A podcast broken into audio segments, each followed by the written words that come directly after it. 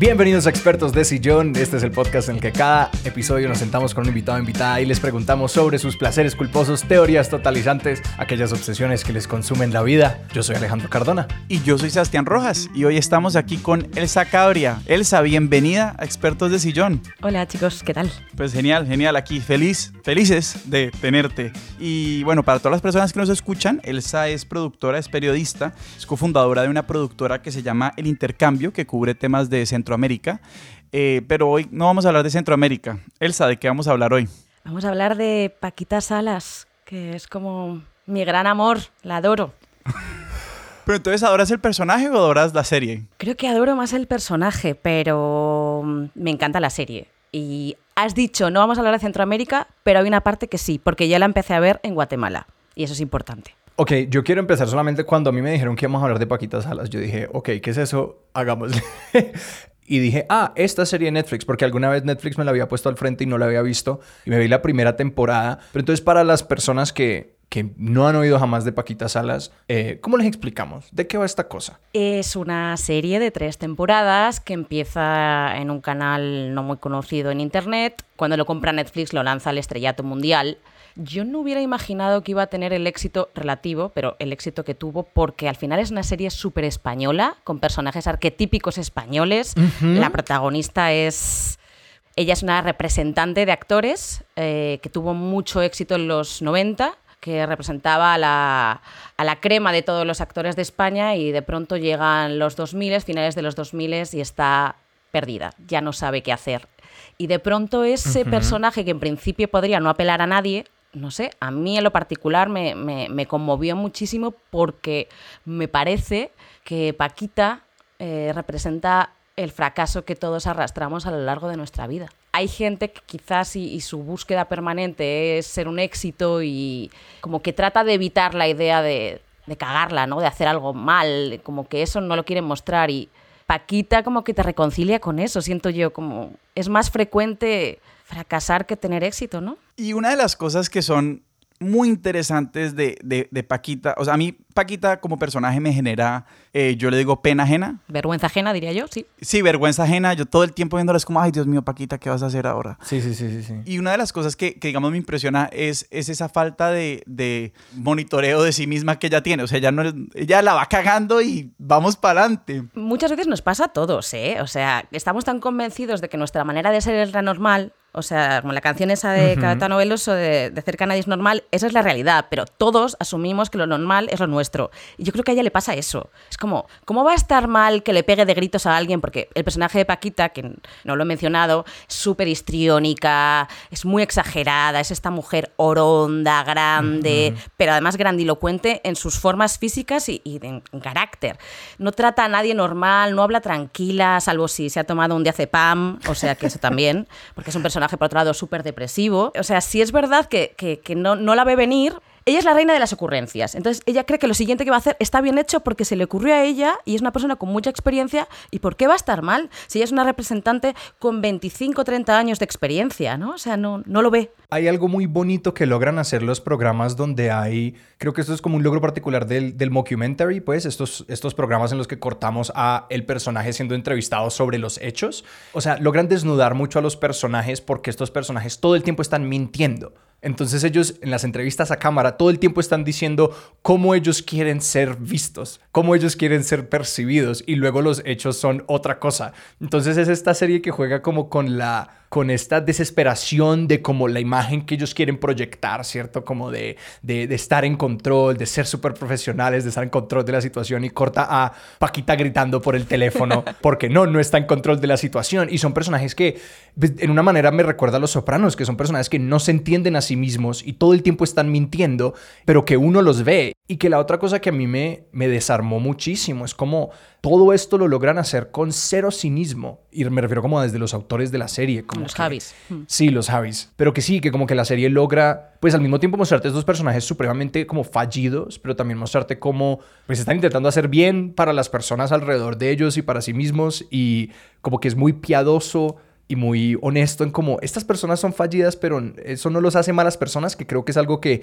las series de comedia pueden como acabar entorpeciendo mucho a los personajes y que a mí realmente me desbarató como lo, lo emocional y lo, y lo triste y melancólico y honesto que se pone la serie. Todos los finales de los episodios siempre son como desgarradores. Sufría muchísimo, te entiendo muy bien.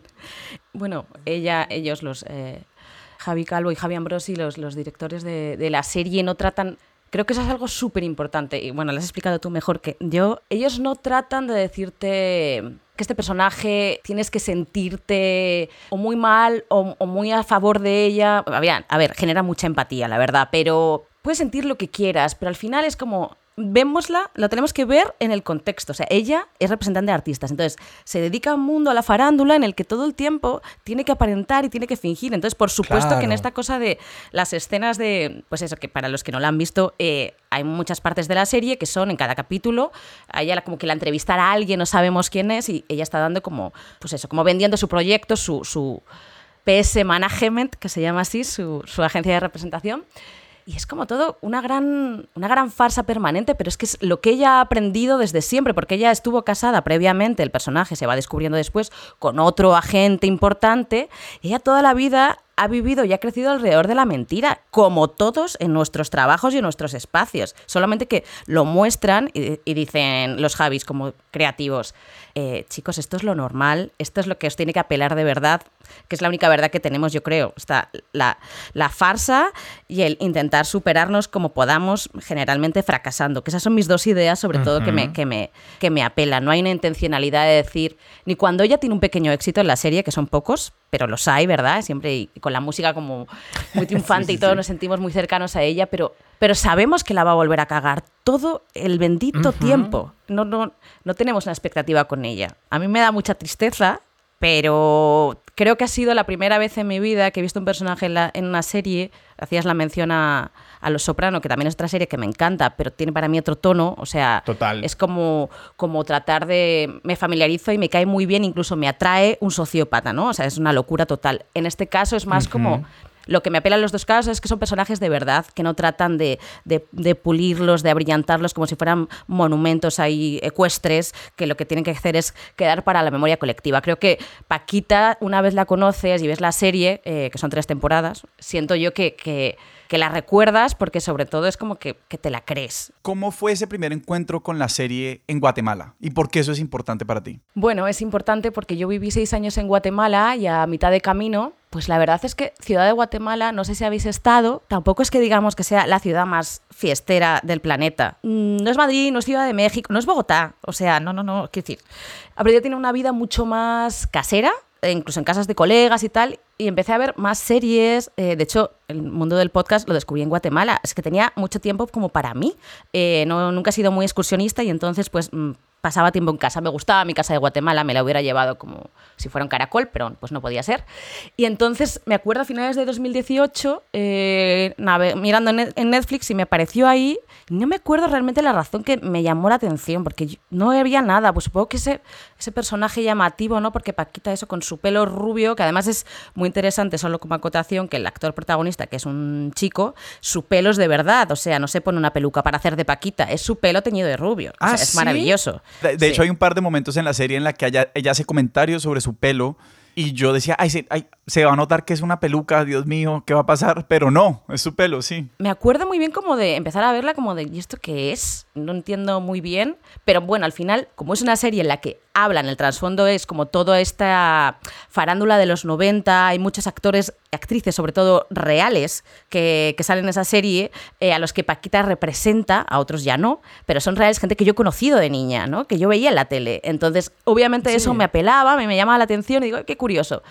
Pero de pronto, en mis ratos de soledad, o sea, eran capítulos de 20 minutos, eso es lo que son, pero me acuerdo muy bien de vérmela en tres días. No soy tan friki de las series, insisto. Entonces me parece importante este detalle y menos lo era eh, hace tres años.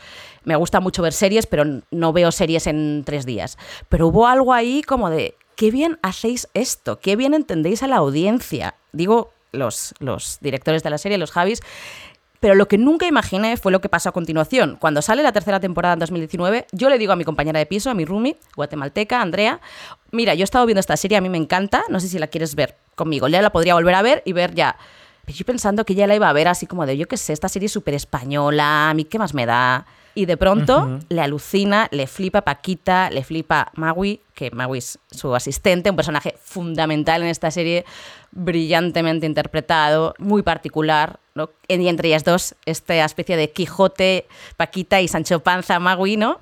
Y de pronto que le llama la atención una chica de Guatemala. La tercera vez la he vuelto a ver hace tres meses, eh, con mi compañera de piso colombiana de Bogotá, en Valencia, que es donde estaba estudiando, y sucede el mismo efecto. Y ahí terminé de hilar un poco que el personaje es universal. Yo no lo tenía tan claro, no sabía si solo me llamaba la atención mucho a mí y a españoles, y definitivamente no, iba mucho más allá, trascendía. Que sí hay unas cosas ahí que, digamos, en la especificidad de muchas cosas españolas, hay muchos momentos en los que yo decía, me estoy perdiendo de algo muy chistoso que acaba de pasar, porque yo luego busco los nombres de los actores y voy viendo como que, ah, ok, esta persona se está interpretando a sí misma o a una versión de sí misma en la serie y cosas así. Me quedé pensando muy curiosamente como que dijiste como, son, que hay unos arquetipos ahí en juego, pero que los personajes como que es raro, porque no están construidos como arquetipos, no son como estos cosas eh, unidimensionales. Porque, por ejemplo, tú en Paquita, claro, tienes este personaje como súper grandioso, pero también que puede ser muy vulnerable y muy transparente y decir exactamente lo que le está pasando, que es algo que uno no se espera.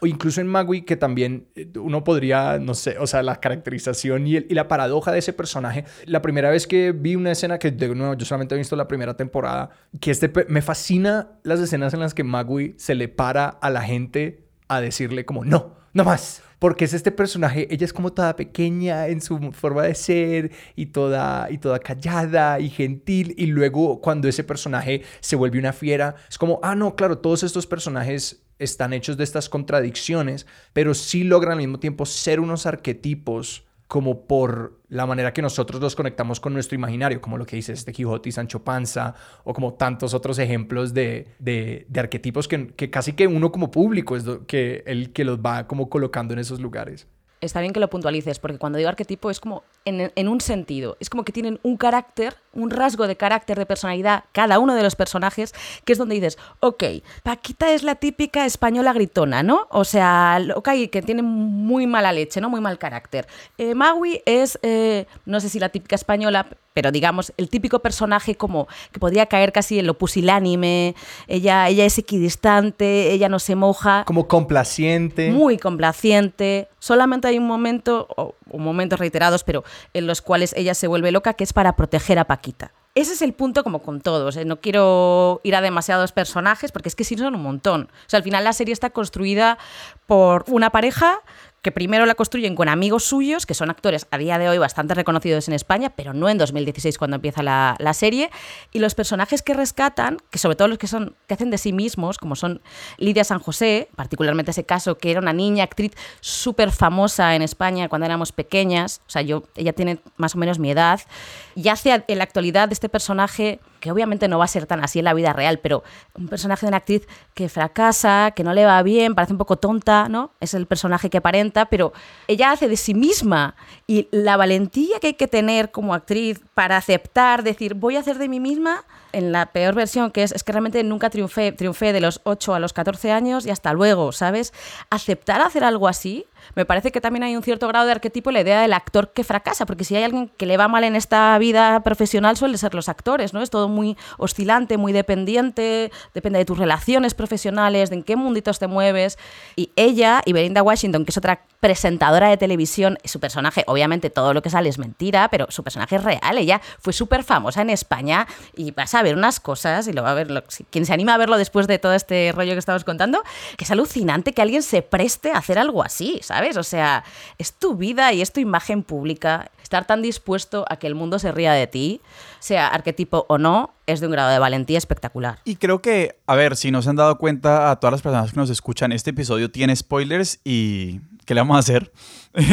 No demasiados, ¿eh? No demasiados. Pero una de las cosas que también es fascinante de Paquita Salas como serie es que es a la vez una caricatura y una celebración de lo castizo, ¿no? Y de, y de cierta versión de, de la identidad española. Y eso pues más allá de yo, de decir todo lo que le he echado cabeza, quiero saber si eso te interpeló en algún momento también. Sí, y creo que era muy importante que estuviera en Guatemala, y eso lo he entendido después, porque al final, aunque yo sea periodista, durante eso, muchos años, estaba en otro lado del mundo. Yo me interesaba más por la actualidad de México y Centroamérica, básicamente. Obviamente el resto de Latinoamérica, pero sobre todo, porque era mi área de trabajo. Y fui dejando de prestar atención a lo que pasaba muchas veces noticiosamente en España, y, por supuesto, a series, etc. Y os puedo prometer, y esto es verdad, no lo había dicho al principio, pero es real, que Paquita me reconecta con un interés por mi país, porque de pronto veo a gente creadora haciendo algo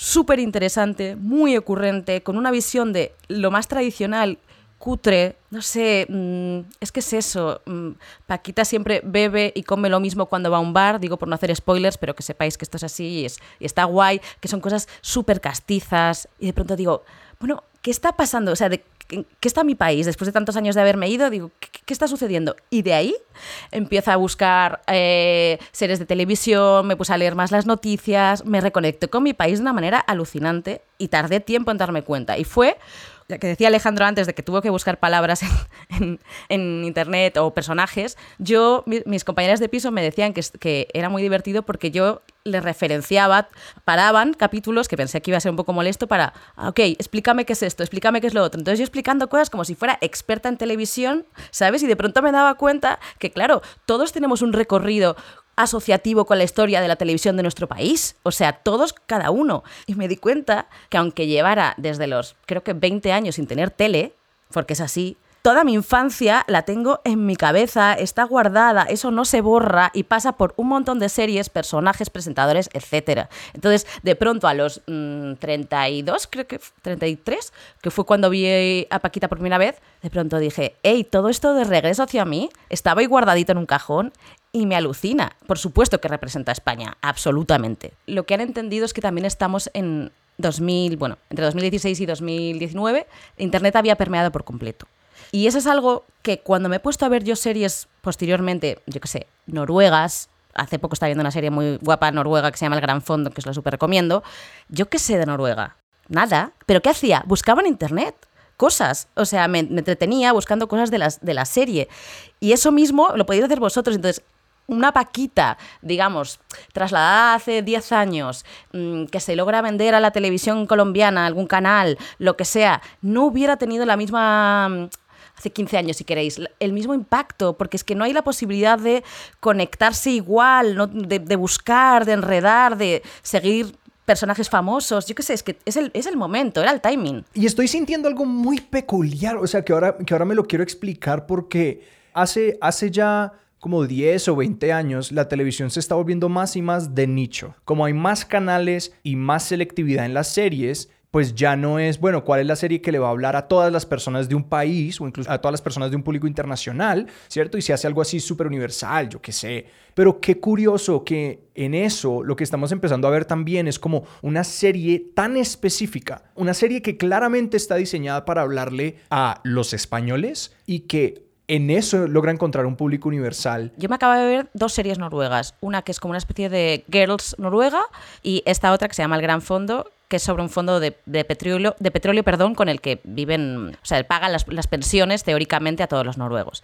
Pero es que a mí esto no me tendría en principio por qué interesar mucho, pero es que además es una serie de humor esa especie de, humor de personas normales de un lugar. O sea, me da igual, de donde sea que sea, y que por eso creo que cuando termines Paquita Salas vas a decir mm, fan, igual que Sebastián, que ya lo es. Yo ya soy súper fan, súper fan. Es que me decía el otro día que la descubrió en, Madrid y, y, que no la había olvidado, ¿sabes? Y fue como súper heavy para él. Y digo, es que hay una cosa que yo no puedo explicarme. Me cuesta mucho ir al fondo, fondo, fondo de de por qué, o sea, tengo claro lo que decía al principio de la idea de fracaso, tengo clara la idea de, que me interesan las historias como más locales, aborrezco ya la universal, pero hay algo que me falta y que espero que en esta conversación vosotros, que si están elocuentes hablando, me deis un poco de luz porque de verdad no estoy como tan clara, o sea, hay una escena, no la quiero describir, eh, pero hay una escena que a mí me alucina. Descríbela, por favor. Que, que este, o sea, Paquita Salas no es como un misterio policíaco, como que realmente la experiencia está en ver estos personajes ser ellos. Sí, o sea, es como, en ese sentido es como narcos, ¿sí? Como yo todo el mundo cuando ve narcos les digo, ay, te voy a decir una cosa, Pablo Escobar se muere al final. Vale, eh, Paquita eh, vuelve después de un tiempo un festival de cine bastante conocido, bueno, conocido no en España, conocido, pues, no sé si en el mundo del cine aquí, pero yo, según yo no, que se llama el Festival de Tarazona. Ella vuelve y en ese festival ya nada es como le- lo que le pasa en toda la serie, ya nada es como era. En un momento dado, ella ya harta está buscando un bar al que había ido todos los años que le habían invitado al maldito Festival de Tarazona, no lo encuentra, entonces entra a otro que había ido otra vez. Entra y sale un hombre del baño que era un que es un representante con el que ella trabajó y al que ella formó, de hecho, que ahora es más famoso que ella. Se sientan los dos en la mesa, se toman su bebida recurrente, el gin tonic, ya vale, lo diré, y simplemente se ponen a charlar.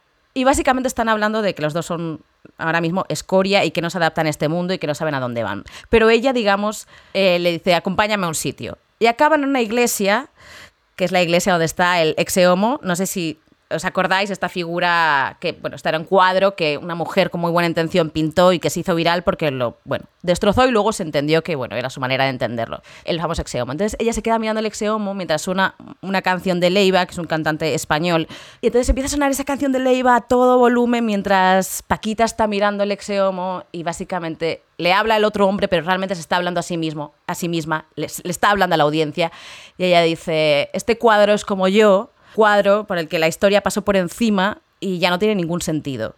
Y a mí esa escena, eso es lo que creo que más me conecta de toda la serie porque es ultra deprimente, no hay salida, está en la iglesia, está sola, mm, el otro está borracho tirado en la, en, en la banca, mm, está sola, o sea, es el momento de absoluta soledad de Paquita, mirándose, digamos, al espejo, aunque es un exeomo. Entonces, eso no sé de qué manera le apela a una persona de otro país, pero yo en el sentido de nacionalidad, pero creo que lo que seguro apela es en el sentido de identidad, de yo tenía unos planes, yo quería hacer una cosa, yo me imaginaba dentro de X años de una manera, y no solo no, sino que mucho peor. Primero, sobre el tema del humor, mi teoría ahí, y Alejandro me puede pelear, escuchándote hablar sobre qué te obsesiona de una serie noruega que te tiene googleando como cosas, a mí me pasa exactamente lo mismo. Me parece que una de las cosas hermosas del humor es que es profundamente contextual, ¿no? Hay que, hay que entender el contexto para entender el chiste. Y en ese sentido, el humor gringo, la cultura popular gringa, a fuerza de que es hegemónica en el mundo,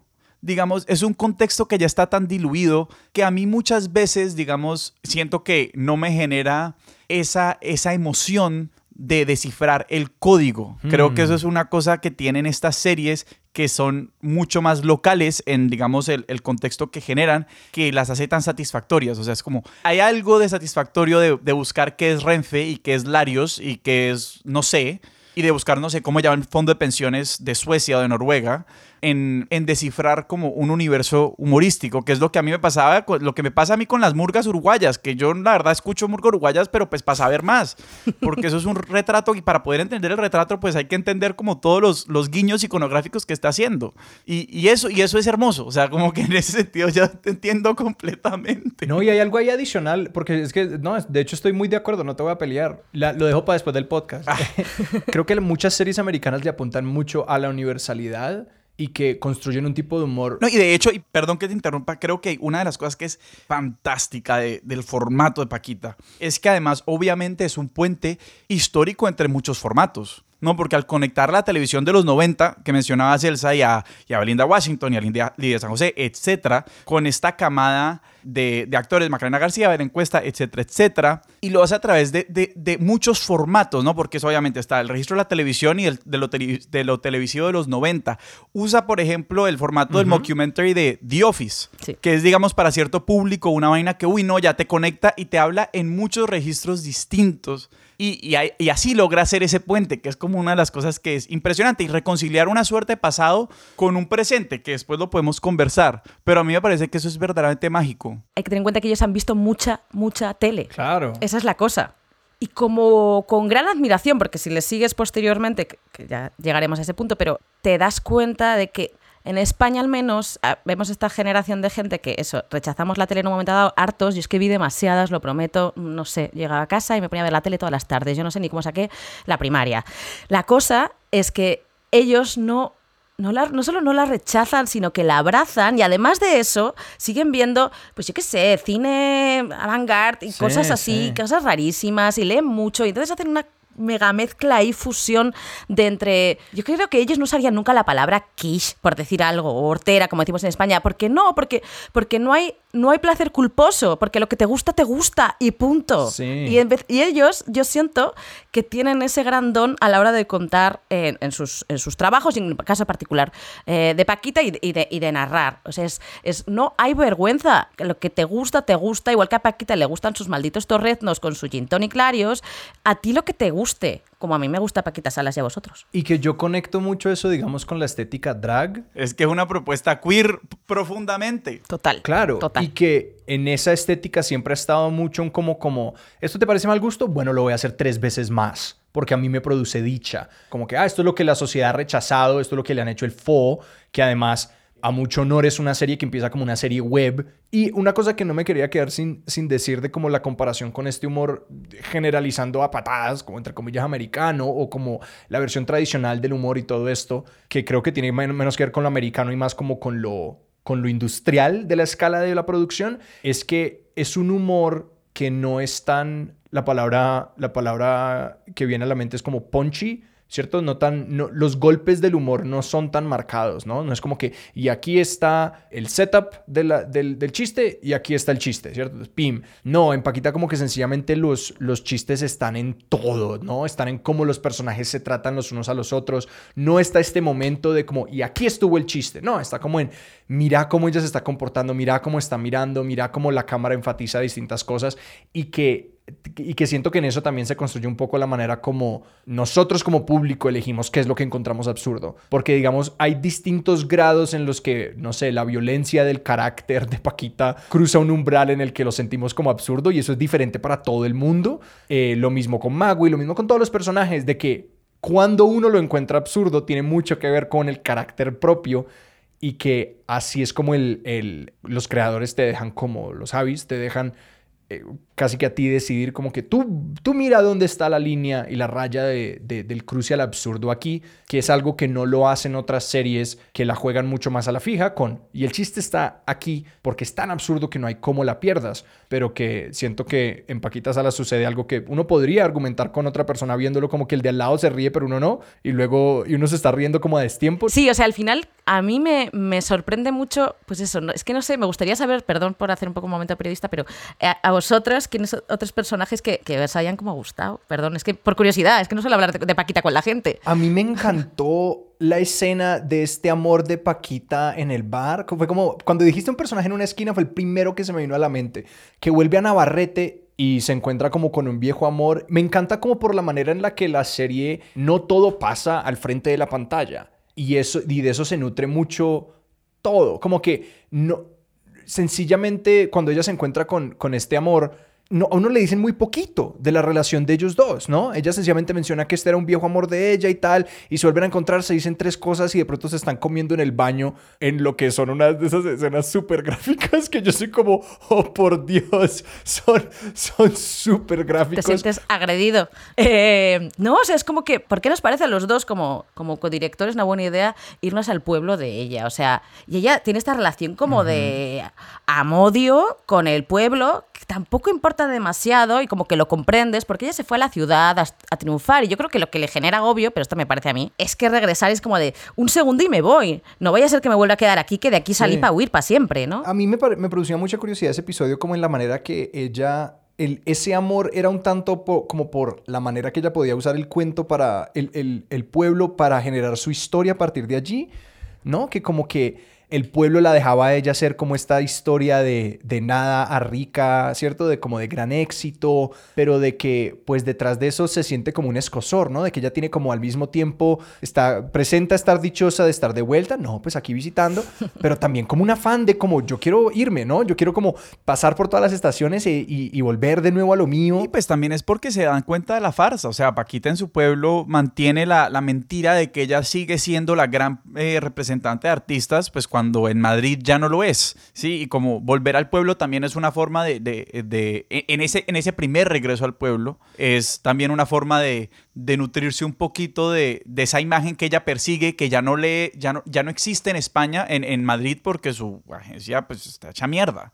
Y a mí eso, pues digamos, porque es que eso de lo hiperlocal y el tema de, de, de, de España, realmente quería hacer una cosa de lo que decíamos antes, que una de las cosas bonitas de, de lo que hacen ahí los Javis es que es una serie sobre la televisión por gente que ama la televisión. Absolutamente. De hecho, desde el amor y desde el cuidado, que pasa muchas veces cuando, claro, no es esta representación como parodia, como una esta parodia que, que no cuida lo que, lo que está ridiculizando, ¿cierto? Es como, es, es, no es esta parodia, este chiste que solo quiere destruir, sino que es este chiste que quiere preservar.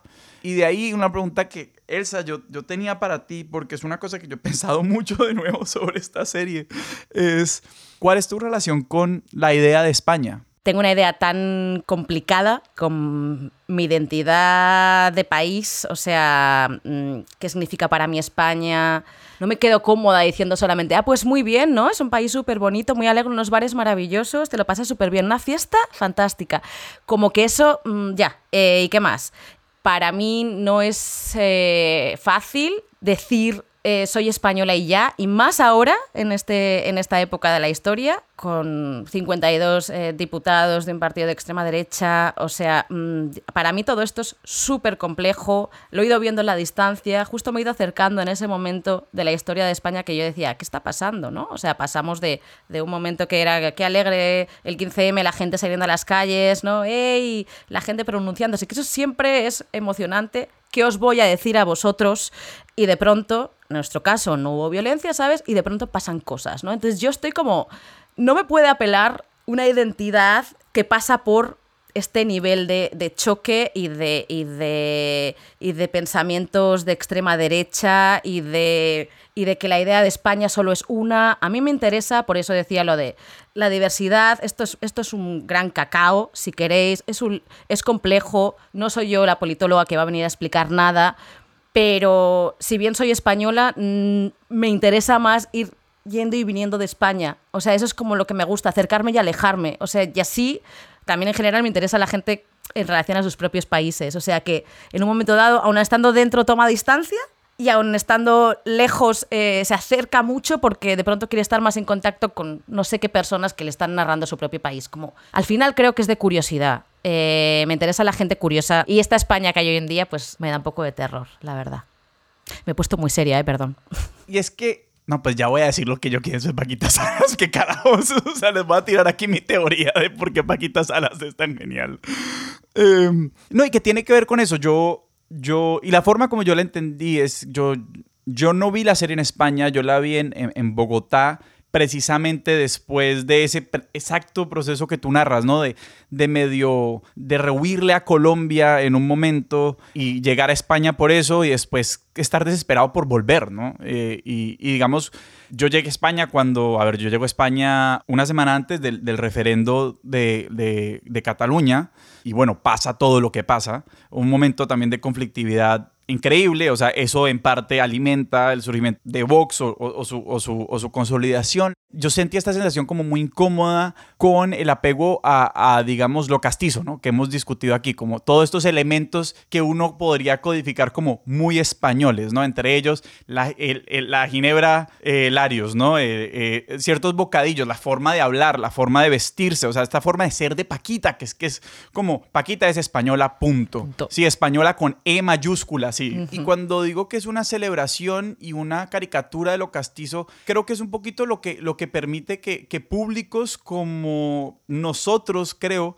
que nos acercamos a, nuestro, a, a nuestra idea de nación con, con mucha sospecha porque sabemos que este proyecto de nación o que este Estado es ha ejercido violencias, ¿sí? que, esté, que no es perfecto, que está lejos de serlo, pero que también lo queremos. O sea, porque a la larga es como de donde somos, no sé, eh, en un sentido, como que siento que, que, y ahí es donde viene un poquito como esta propuesta medio, esta propuesta queer que, que permite hacerlo, ¿no? Es como, claro, si fueran un resto de hombres siendo hiperespañoles, pues sería una serie basura más. sí. Pero bueno, además de, además de Rise F, son puras mujeres habitando estos roles pues que hubieran sido de hombres y eso y de hecho pues como que parte de lo que es chévere es que tú decías al principio esto de habitarnos como malas personas de habitar nuestra mierda cierto eh, que es algo que especialmente a las mujeres no se les permite a las, las malas mujeres no tienen lugar en la sociedad se les, se les castiga sí y en esta serie pueden ser y uno dice como que o sea, si vamos a rescatar la mierda, ¿cómo la vamos a rescatar? Creo que es una pregunta importante que plantea Paquita, que nos plantea a todos los que venimos de países imperfectos o los que estamos cómodos con la idea de habitar un país que es una mierda. tengo, tengo, un poco de, tengo un poco de conflicto con mi respuesta horrenda de España. Es que siempre sospechaba que algún día me la iban a hacer y nunca he estado preparada. En esta pregunta yo solo pensaba en esta línea de, de aquella actriz que en la serie la castigan por cagarse en España, que me encanta la línea y también me cago en mi mamá. La amo, pero también me cago y la en amo con todo mi ser. La amo con y reclamo mi libertad de decir me cago en España. Ajá. A mí ese, ese, ese, ese personaje no lo vi venir. Que veo esa escena me pone muy incómoda, quizás porque nunca he sido como súper abierta políticamente, me refiero como en espacios públicos, y me alucina cómo eligieron hacerlo. Me parece, ahí sí, tan elegante, porque era tan difícil hacerlo que no saliera de pronto, pues eso, medio Twitter a decir, los Javis, no sé qué cosa con el personaje. Es que está súper bien pensado a mí no se me hubiera ocurrido resolverlo así y me da mucha envidia, ¿sabes? O sea, me has hecho una pregunta de en qué te parte España y me he hecho mm, la picha un lío, o sea, me he hecho un lío, no sé muy bien, porque me cuesta definir qué quiero decir, porque me parece súper difícil y me encantaría decirlo con más humor, francamente, y eso es lo que admiro mucho de ellos. Me gustaría echarme unos jajas y, y obviamente en confianza lo hago mm, de muchas cosas, pero es como de ¿cómo cuento este sarao, no? O sea, también, eh, pues eso, os pasará a vosotros con Colombia. Ahora igual no, es mejor momento para echarnos una risa, ¿sabes? Pero me refiero, en otros momentos pasados es como, joder, ¿cómo puedo hablar de esto y todavía reírme cuando es algo que es súper sensible, joder, es muy, muy sensible. No, no, no sé si una persona eh, no iberoamericana tiene el nivel de noción de lo que eh, representa hablar de Cataluña, pero es que el margen de, de error era altísimo y lo lograron con creces. Entonces, a mí me encanta. Es que la verdad es que me estoy recordando ahora, ahora cosas y me alucina. Y es verdad que el personaje de Paquita representa justo ese, ese personaje, pues vamos a decir que podría ser votante pepero, ¿no? O sea, parecería, no lo sé. Y ahí va, ahí va a tener que traducir. Perdón. El partido conservador tradicional de toda la vida de España, ya. que se ha estado repartiendo el, el gobierno, más o menos.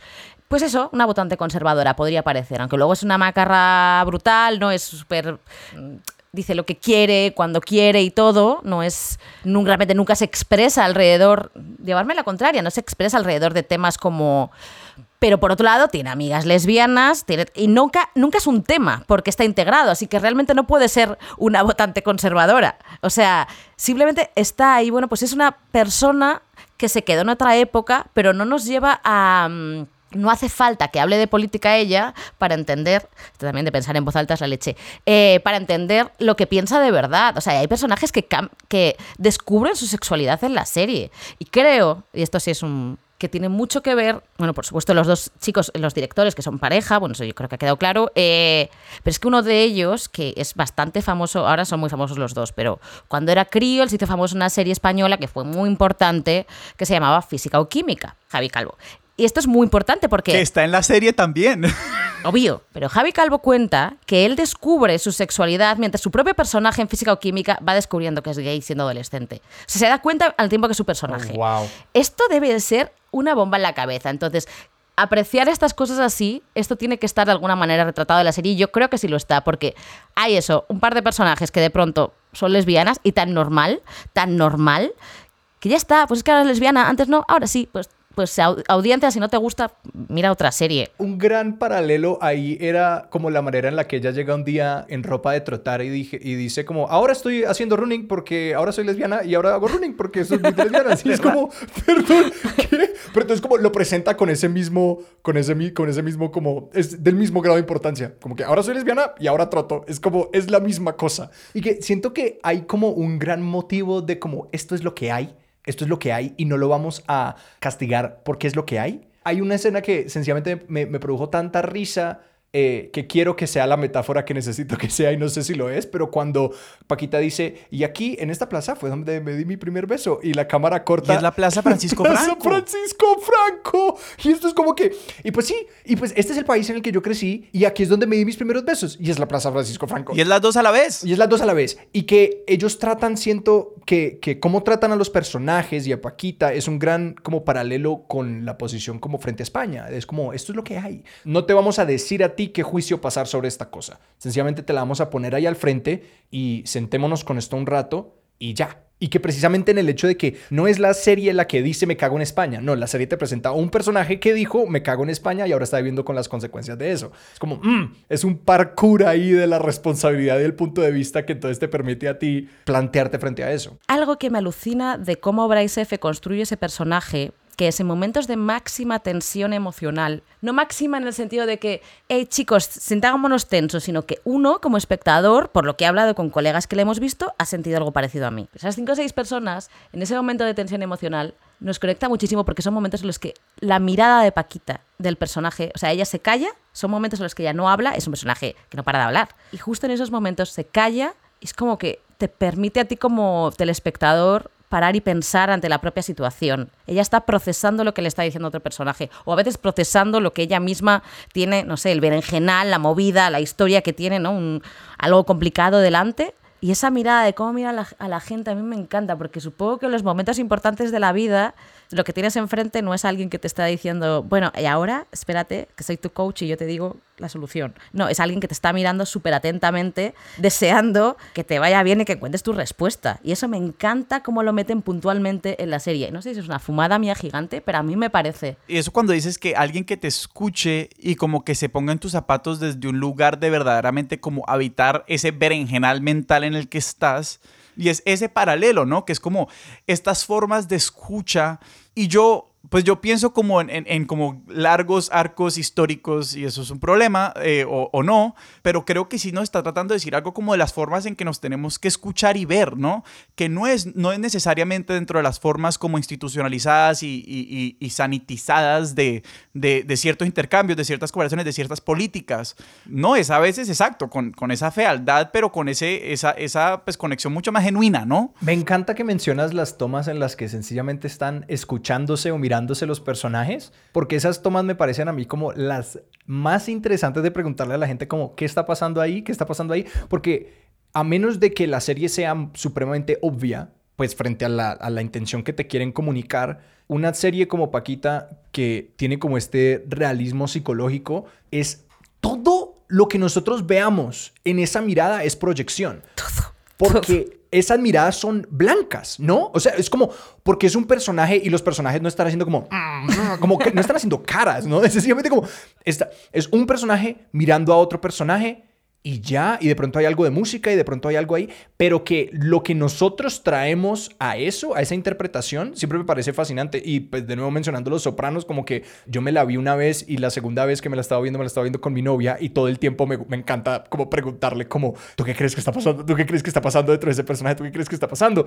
Y que Paquita se presta para lo mismo, de que hay estos momentos como de, de, de silencio y que todo el trabajo lo está haciendo uno. Creo que en eso es como, como logran atraparte, ¿no? Porque ya al yo haberme puesto en la posición de interpretar esta serie como ya, pues yo estoy ahí adentro. Estaba pensando que todas las veces, en todos los capítulos de esta serie en particular, cuando acaban, que son cortitos, pero aún así, igual me puedo ver tres seguidos, no importa. Pero el punto es que para todo lo que hablo yo, que creo que ya habrá quedado claro, siempre necesito un rato de silencio después de ver a... Las, todas las veces me ha pasado. Es como necesito, claro, porque efectivamente es un nivel de proyección emocional, ¿no? Y he elegido hablar, empezar a hablar de esta serie cuando hemos empezado a charlar, hablando del fracaso. Bueno, o sea, parece aquí como que mi vida es un desastre, pero es como elijo mirar el mundo, ¿no? Mi visión negativa de las cosas, aunque las cosas vayan bien, y tender a pensar así.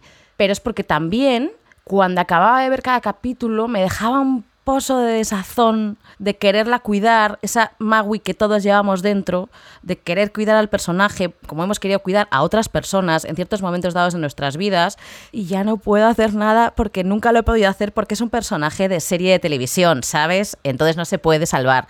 Te proyectas muy fuerte y no va a suceder nada. Y quería preguntar otra cosa, perdón que pesada así con preguntar, pero ¿habéis llorado en algún capítulo? Me trajo muy cerca las lágrimas el episodio sencillamente de la primera vez que aparece este chico con Down o chica que es trans y que él dice yo, soy la sirenita, ella dice yo soy la sirenita y Paquita lo trata con toda esta dulzura y al mismo tiempo, de nuevo, uno lee todas estas miradas como con con la proyección de uno, pero es como la incomodidad de la mamá que no sabe realmente, o sea, la mamá sencillamente es como que no sabe qué hacer con su hija en, ese, en esas situaciones. Y dice, ¿cómo, ¿cómo va diciendo que eres la sirenita? Como que ella no sabe cómo interpretar eso, no sabe qué está pasando.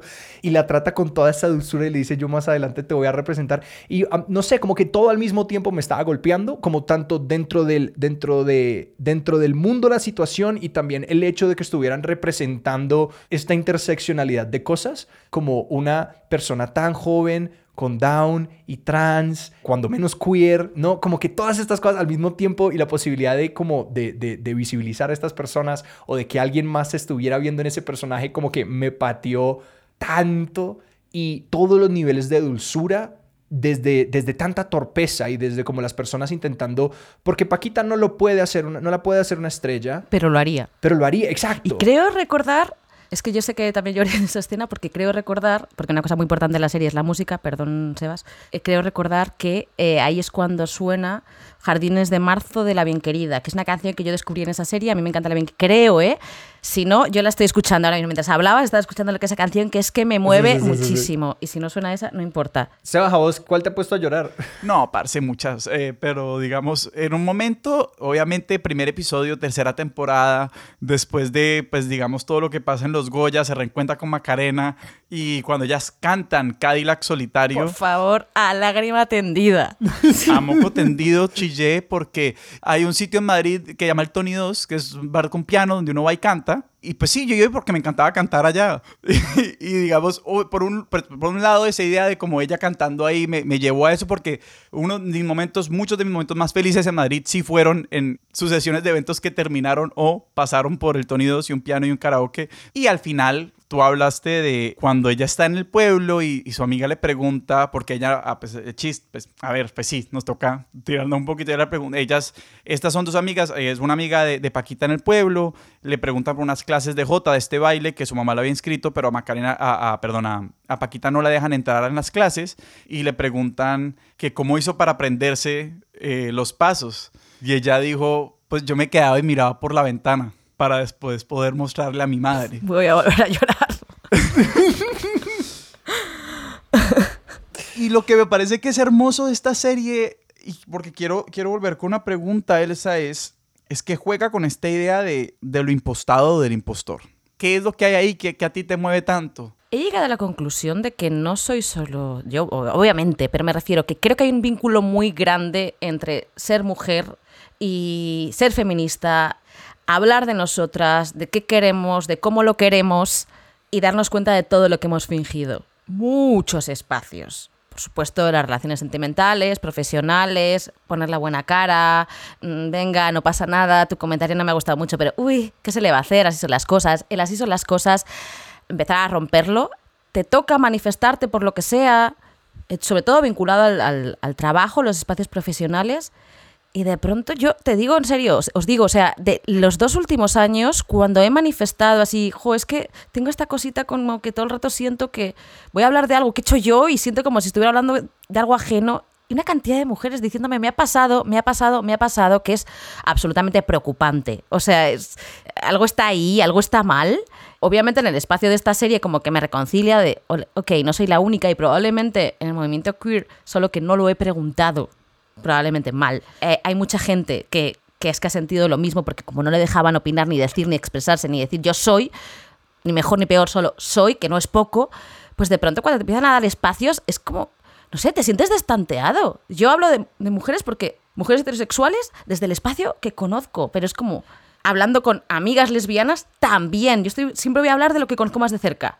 Amigos gays muy cercanos también. Lo que pasa que yo discutía con ellos porque yo decía, al final primero eres hombre. O sea, tienes la lucha, la lucha gay, pero a ti te han dicho, si no, si no decías que eras gay, a ti te han dejado hablar antes.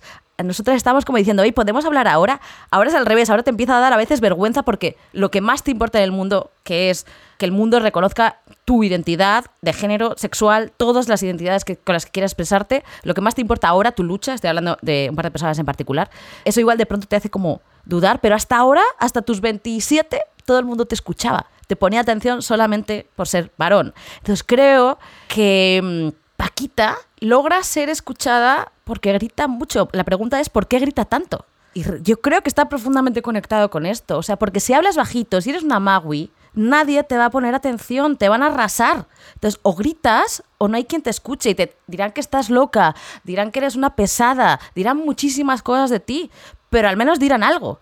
Y entonces ahí vas ganando un poco de confianza. Bueno, es que ya la gente me escucha. Es que es todo un proceso y sobre todo además en su caso validándose a través de representar a otros, que me parece súper interesante. Su personaje es alguien que no habla por sí misma, habla por otros. Entonces en esa posición es como estoy un poco más cómoda. Puedo decir cosas porque no me estoy vulnerabilizando yo. Para mí todo esto me, me, apela y me, me habla muy directamente porque pues soy periodista y toda la vida hablo a través de las bocas de los demás y a mí hablar de mí como esta última hora es súper incómodo y es un ejercicio muy fuerte que los que he escuchado a otras personas les aplaudí anteriormente porque digo, jo, qué cantidad de chicas hablando súper cómodas, qué bien, qué tal, digo, para mí es súper heavy y no soy la única, o sea, ya no lo voy a ir dando penita por esto, lo que quiero decir es como somos muchas y con muchas mujeres hablo del síndrome de la impostora y Paquita finge. Si no grita, se aguanta lo que siente, se aguanta lo que le duele y finge y no dice lo que le duele, nunca. Y eso es absolutamente real y muy apegado a lo que significa ser mujer. Me estás haciendo caer cuenta de una cosa y es como de la de cómo le es más fácil a los personajes, como que los personajes siempre se están defendiendo los unos a los otros y les es más fácil ver las capacidades y la bondad de los demás antes que la propia. Hay una escena increíble con Lidia y Paquita, que es como Lidia se le acerca a Paquita y le dice, tú no, tú no me has movido a mí nada, yo estoy aquí, o sea, yo estoy aquí y estoy aquí porque creo en ti. Y es casi que como que a partir del hecho de que Lidia cree en Paquita y Paquita cree en Lidia, que pueden creer la una en la otra, y Paquita se levanta y Lidia puede trabajar, y es como que es como, como hackear el autoamor de una manera. Es como que me voy a ver a mí misma como tú me ves a mí para yo poder hacer cosas. Me está viniendo a la mente una anécdota que cuenta mucho nuestra productora Sara Trejos frente a, creo un poco lo del impostor, que ella decía, yo quiero poder ser mediocre frente a los videojuegos, porque muchas veces en el tema de la representación y de como tener una voz, es casi que como, bueno, ahora, bueno, listo, démosle, démosle, démosle voz a la mujer, pero entonces tiene que ser, wow, la gran cosa, lo que van a decir, y se pasa por encima como toda la mediocridad de los hombres que han venido antes, como la cantidad de hombres mediocres exitosos que ha habido, y que ella decía que frente a los videojuegos, ella quería poder como entrar a un videojuego y jugar tranquila sin tener que ser excelente, porque como que la manera de cobrar respeto en esos espacios un poquito era como destruyendo a todos los hombres y quitando ninguna duda de que ella podía existir en ese espacio, y ella decía,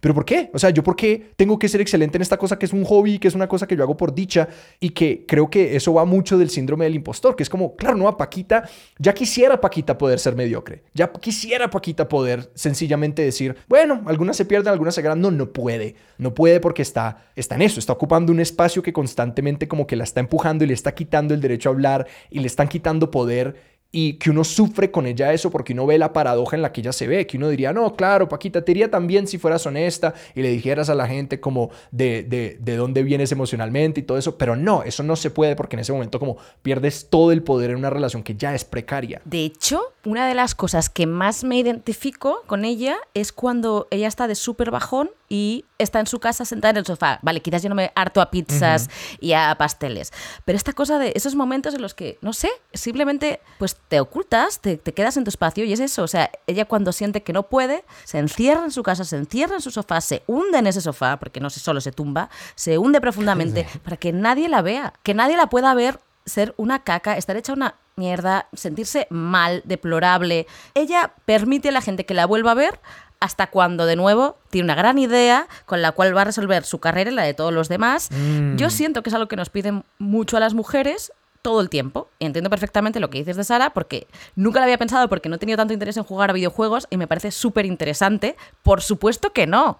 Cuando yo jugaba a video- a videojuegos con colegas era mala y ya estaba y yo pensaba, claro, como tía soy mala. Esto te hace como 20 años cuando jugaba. ¿Por qué no puedo simplemente hacer algo ñe. Mi miedo, o el miedo de, de muchas mujeres, pero hablaré de mí porque no soy portavoz de nadie, pero es como es eso, o sea, incluso en lo profesional, solo no puedo permitirme ser normal, porque eso está, quitamos las tres primeras letras, está mal. O sea, ser normal está mal, siendo mujer, ya está. O sea, tienes que ser súper destacada solo para competir en, en los espacios de aprobación mínima. Entonces, claro, en la vida real, digamos, este personaje trasladado a la vida real, nunca va a ser memorable por eso. Nadie se va a fijar en las miradas de Paquita en cuando se deprime. Claro. Se van a fijar en ella, histriónica, insoportable, gritando a todo el mundo diciendo, ¡ay, cómo es esta mujer! Que es lo que sale en toda la serie y es lo único que la gente ve. Pero es la única manera de que ella, su personaje, siga existiendo ante la opinión pública y siga siendo tomada en cuenta. Y yo creo que es un paralelismo muy real. Y si yo, y si yo puedo meter la cucharada, a mí me parece que, si no ha quedado claro, obviamente me parece que estos tipos y, y todo, todas las personas que están trabajando alrededor de ellos están haciendo algo impresionante. Y es verdaderamente como estirando los límites de la cultura popular de una forma que permite a muchas generaciones habitarla al mismo tiempo y es crear una nueva una comunidad pues o sea cultural política lo que sea desde cero cierto están creando unas series están creando un contenido que los centennials de TikTok se pueden sentar a ver al lado de sus abuelas y pueden habitar un mismo espacio y disfrutarlo y a partir de ese disfrute descubrir mil mil cosas de todos. Y creo que ese espacio de encuentro es algo precioso en este momento de donde tanto eslogan nos separa y nos obligamos a separarnos por cuenta de tanto eslogan. Me parece que eso es la genialidad de ellos. Y no solamente eso, que esta conversación me ha recordado lo rico que es como hablar de una serie a profundidad, incluso una serie que yo no me he visto completa, pero que como todos ya estamos viendo cosas diferentes, hay- ya hay tanto que no, que no nos reunimos en torno a estas cosas y que solo hablar de Paquita, una serie que hace una semana no, no conocía yo, eh, ha sido ya tan edificante y, y conectante con los dos que, Dios, no sé cómo extender ese ejercicio más a mi día a día. Elsa, muchísimas gracias. Muchísimas gracias. A vosotros. Gracias. Hoy, igual he empezado a derribar un poco mi síndrome de impostora, así que gracias a vosotros y a Sara. Si eso pasa, esto, o sea, ese es el mayor piropo que nos han echado en este podcast. Gracias y gracias a Paquita. Una pregunta con la que nosotros siempre terminamos es que si la gente quiere alimentar esta obsesión a dónde van y si no es obvio, pues vean la serie. Eh, pero quiero... Hay otras cosas, otros textos, otras películas, otras eh, series, eh, lo que sea, artículos que tal vez te han ayudado a articular algunas de las cosas que están pasando alrededor de todo lo que te genera Paquita. Porque esto claramente no es solo sobre Paquita. No ser tan hipster de de vez en cuando abrir el hola.com para saber qué está viendo la, la gente, los ricos y los no tan ricos. Siempre me han encantado el mundo de los actores. O sea, yo soy, yo soy actriz en una vida paralela, ¿vale? Entonces, en lugar de decir qué saturación, no más, ha sido como, me encanta, voy a indagar más aún sobre este actor que había... Ahora lo hago por sistema. Actor que veo, actriz que veo, indago actores, principales, secundarios, de reparto. Yo quiero entender el universo de cada uno. Veo entrevistas, me alucina ver entrevistas de actores, que es algo que he hablado con mucha gente que no es tan común. Y yo pensaba que sí. Leer entrevistas de actores está guay, pero leerlas como no buscando una gran referencia, no seamos tan. generemos tanta expectativa, pero conocer a la gente, de dónde vienen las pasiones, a mí eso me encanta y creo que va por ahí lo de eh, interesarme leer entrevistas. Si sale una entrevista de ellos, la voy a leer. Y creo que aporta mucho a cada uno en las profesiones que tengamos. Gente así, si queremos, si nos lo permitimos, nos puede aportar mucho, tanto en lo personal como, como en lo profesional. Y así que les debería dar un poco las gracias a este par de genios. Gracias a los Javis si nos están escuchando. Eh, Seguro. por todo. Elsa, y si la gente te quiere encontrar en redes, seguirte a ti y a tus proyectos, ¿a dónde los podemos mandar? Yo directamente soy en Twitter arroba cabriaelsa, porque perdí mi cuenta de Hotmail, entonces eh, Cabria ya no existe. Que esa tiene más seguidores, pero no, ya no. Cabria Elsa, luego busquen el intercambio. Uf, es que es un poco lío, barra baja, en fin, búsquenla, pero que sepan que es una productora, no es otra cosa y no es intercambio de parejas, es una productora de Centroamérica. ah, bueno, sí, y en Instagram, pero bueno, eso es- está abierto, pero es soy iros al carajo. Eh, muy, muy, muy española. Elsa, de nuevo, muchas, muchas gracias. En Gracias serio. a vosotros. Encantada de haberos conocido. Sebas, ¿a nosotros dónde nos pueden encontrar en redes? A nosotros nos encuentran como arroba expertos de sillón en Instagram, en Twitter somos arroba expertos sillón y nos pueden escribir a nuestro correo electrónico expertos de sillón arroba gmail.com. Nuestra música es de Juan Esteban Arango. Nuestro logo es de Sebastián Márquez. Expertos de Sillón es un proyecto de Sillón Estudios y es producido por Sara Trejos. Yo soy Sebastián Rojas. Yo soy Alejandro Cardona y esto fue Expertos de Sillón. Hasta la próxima.